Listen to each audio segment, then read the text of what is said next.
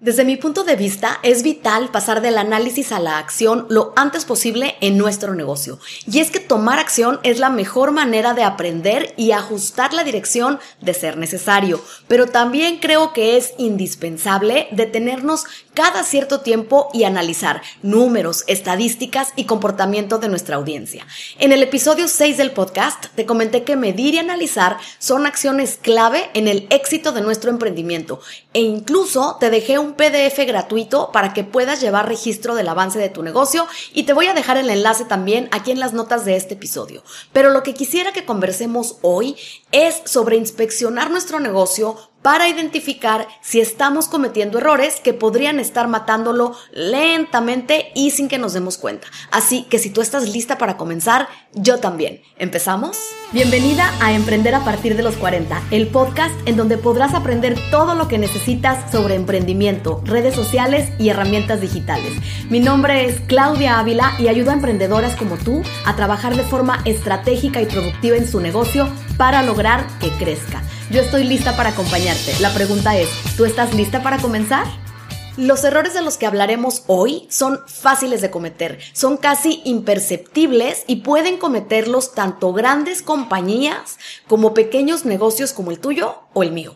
Por eso hay que mantenernos atentas y parar de vez en cuando a buscar con lupa si hemos caído en ellos sin darnos cuenta. El primero de estos errores es subestimar el tiempo que nos tardamos en completar un proyecto o un servicio que hemos vendido. Cuando no tenemos claro cuánto tiempo invertiremos en completar este servicio, lo más seguro es que nos alcanzará el tiempo límite de entrega y eso nos llevará a un periodo en el que tendremos que trabajar horas extras con tal de cumplir con nuestra promesa. Y ya sabemos la consecuencia de trabajar de esta forma, que es terminar cansadas, quemadas y hartas. Y es que por lo general tendemos a calcular de menos el tiempo que realmente vamos a necesitar para ejecutar este trabajo. Una vez que caímos en este error, no hay mucho que podamos hacer, excepto morir en el intento de entregar el trabajo a tiempo y aprender del error. Es aquí donde entra la importancia de analizar, porque mira, si no tomamos nota de lo sucedido para evitar caer de nuevo en este error, lo más seguro es que volvamos a cometerlo muy pronto. Así que te sugiero que hagas estimaciones del tiempo que te lleva a completar un proyecto o tarea y después calcules un 20% más al momento de reservar el horario en tu calendario para hacer estas tareas. Esto te dará algo de holgura para poder trabajar sí con prisa, pero no bajo presión ni con fechas límite que te hagan pasar noches sin dormir o turnos de 18 horas al día. No queremos eso, ¿verdad? El error número dos es no incluir en los precios de tus servicios todos los costos y horas que te lleva a realizarlos. Si en algún momento has sentido que estás dando de más a tus clientes o que estás dedicando más tiempo de lo debido a atenderlos, pero a la vez sientes que es necesario que lo hagas para digamos, tratarlos lo mejor posible, entonces está pasando una de estas dos cosas. Una de las razones es que no estés poniendo límites sanos y esto es muy común. En nuestro afán por ayudar o por tener contentos a los clientes, podemos caer en el error de estar tan disponibles para ellos que el servicio al cliente se vuelve una completa locura, porque pareciera que debemos estar disponibles las 24 horas del día y es que ellos así lo sienten. Y si ellos lo sienten así es porque seguramente nosotras les hemos dejado entender que esa es la forma en que trabajamos. Entonces hay que tener mucho cuidado al momento de establecer límites. También puede ser que sí hayas contemplado este tipo de atención tan amplia, pero que no hayas incluido en tus precios el costo de tu tiempo. Y esto es un gran error. Desde el inicio de tu negocio debes tener claro cuál es el precio por hora de trabajo, por tu hora de trabajo. Y después debes establecer qué cantidad de tiempo incluye cada servicio que pongas a la venta y cuánto significa eso en dinero. Es decir, en el precio de tu servicio debes cobrar por las horas que vas a destinar no solo a ejecutar este servicio, sino también a acompañar o apoyar a tus clientes. No hacer esto puede ocasionar que comiences a sentirte como resentida porque llegará un momento en que comiences a dar y dar y parezca que no recibes nada a cambio. Y bueno, más o menos no estás recibiendo nada a cambio porque no incluiste este tiempo de atención en tu precio. Por el contrario, si tienes claro que estás cobrando por las horas que estás dedicando a estos clientes, vas a sentirte tranquila y lo harás con gusto porque sabrás que es parte del paquete que estás ofreciendo y por el cual estás cobrando un costo. Un ejemplo de esto sería, si ofreces una sesión de coaching o acompañamiento que además incluye comunicación por WhatsApp o email, especifica muy bien cuánto tiempo en WhatsApp o cuántos emails al día puedes responder de ese cliente. Calcula el tiempo que te llevará a hacer eso e inclúyelo en el precio inicial. Y en tus servicios aclara que la atención por ese medio será de una o de dos veces al día o que pueden llamarte tres veces por semana por espacio de 15 minutos en cada ocasión. En fin, estos tiempos van a variar de acuerdo con el tipo de servicio que tú prestes, pero abrir la puerta a servicios ilimitados o no dejar los límites claros es peligroso y te puedes arrepentir rápidamente. Aún y cuando los pongas, habrá clientes que insistan en romper estas barreras, así que también es importante saber decir no y explicarles amablemente que están solicitando más de lo acordado. Podríamos decir que el tercer error está íntimamente relacionado con los dos anteriores y es no poner precios correctamente. Y es que si no tienes claro el precio de tu hora de trabajo y tampoco sabes bien cuánto tiempo te lleva entregar realizar un servicio, será difícil que pongas un precio acorde con el esfuerzo y las horas invertidas.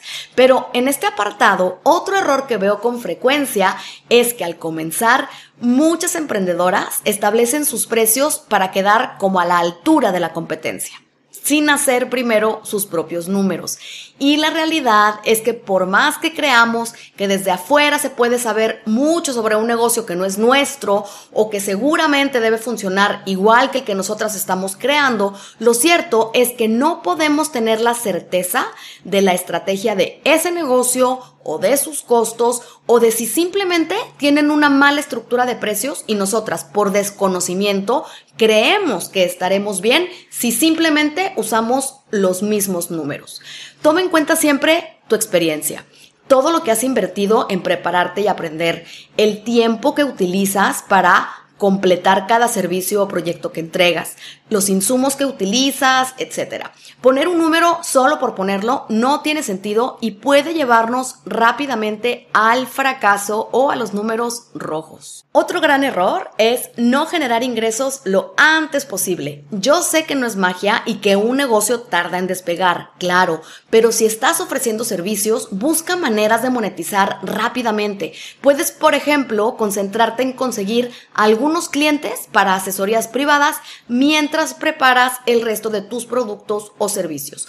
O si te vas a dedicar a enseñar, abre cursos o talleres cortos en vivo, antes que esperar a tener listo tu increíble programa online con todos los videos pregrabados. Por ahí dicen que en un matrimonio, cuando la pobreza entra por la puerta, el amor sale por la ventana. Y yo creo que en un negocio sucede igual. La pasión, la motivación y la ilusión de convertir en realidad tu sueño de tener un negocio exitoso pueden desaparecer rápidamente en cuanto comiencen a acumularse las facturas de las plataformas online, los honorarios de los freelancers que hayas contratado, si es el caso, o el simple hecho de saber que no estás vendiendo nada de nada es ya desmotivador.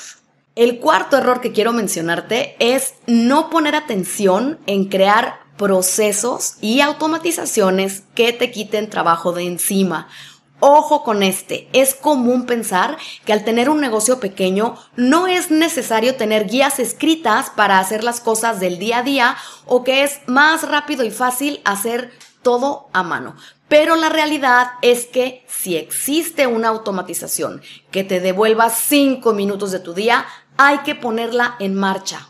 Es mejor invertir 30 minutos una sola vez en configurar una aplicación de programación de citas para que tus clientes puedan reservar tiempo contigo sin que tengas que intervenir en el proceso, que ser interrumpida una y otra vez para establecer una cita con alguien, yendo y viniendo con correos o mensajes de texto para averiguar qué horario le queda mejor a quién. No hay nada más cómodo que simplemente recibir un email avisándote que una persona reservó un espacio contigo de acuerdo al tiempo que tú previamente marcaste como disponible en tu calendario. Y en cuanto a los procesos, me gustaría preguntarte ¿Cuántas veces has detenido tu trabajo porque no estás segura de cuál es el paso que sigue hacer? Y me refiero a cosas que hacemos en el día a día y simplemente de pronto dices, ¿qué seguía? ¿Qué tenía que hacer después de acá?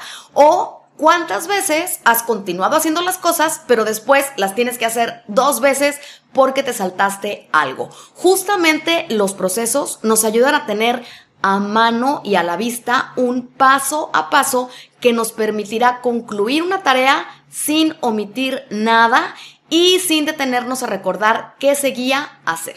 Crear procesos además te será muy útil cuando tu negocio esté listo para contratar ayuda externa, porque podrás simplemente pasarle tus guías a esa persona para que prácticamente aprenda por ella misma cómo hacer las cosas con las que te va a apoyar. ¿A qué tipo de cosas me refiero? Muy sencillo. Por ejemplo, a contestar emails de clientes con casos genéricos que se repitan continuamente, a cómo crear una factura por una venta, a cómo, por ejemplo, subir un episodio de un podcast si lo tuvieras, a programar las tareas en tus redes sociales, todas esas cosas que quizás hoy las estés haciendo tú, debe llegar un momento en el que alguien más las haga por ti. Así es que si vas avanzando desde hoy con crear estas guías, estos procesos, será muy sencillo después identificar qué cosas pueden hacer esas personas que van a entrar a ayudarte y pasarles estas guías para que ellos se pongan a aprender sin que tú tengas que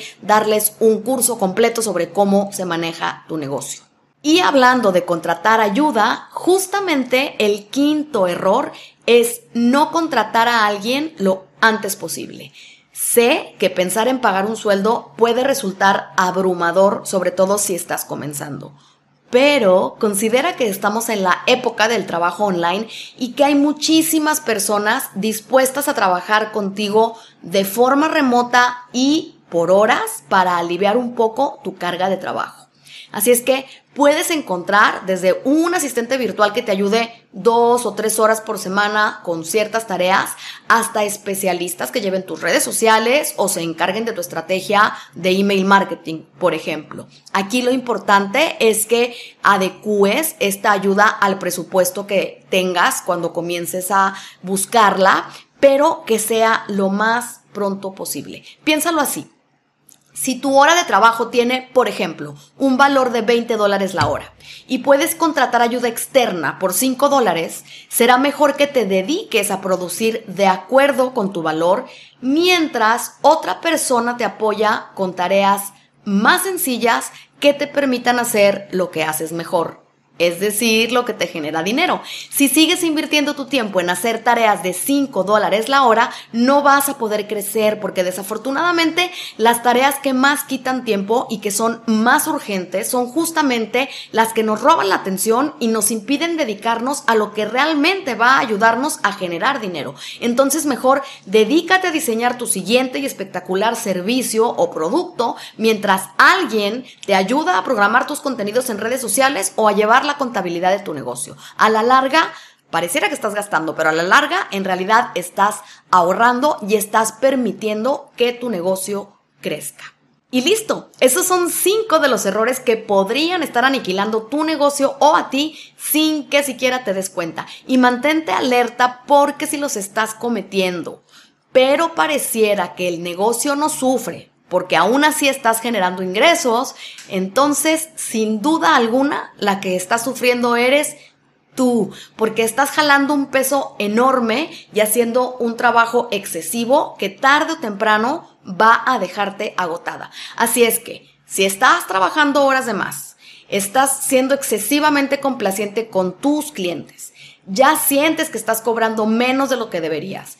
Eres tú la que haces todo en tu negocio y pasas mucho tiempo haciendo pequeñas tareas que te roban tiempo pero no te ayudan a producir dinero, amiga, es momento de detenerte a analizar y corregir poco a poco los aspectos que te acabo de comentar.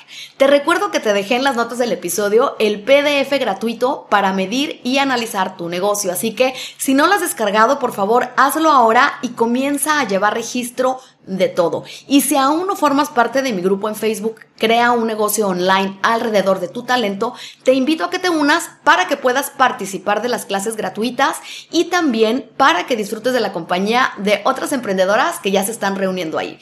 Yo me despido por ahora, pero te veo en un próximo episodio. Hasta pronto.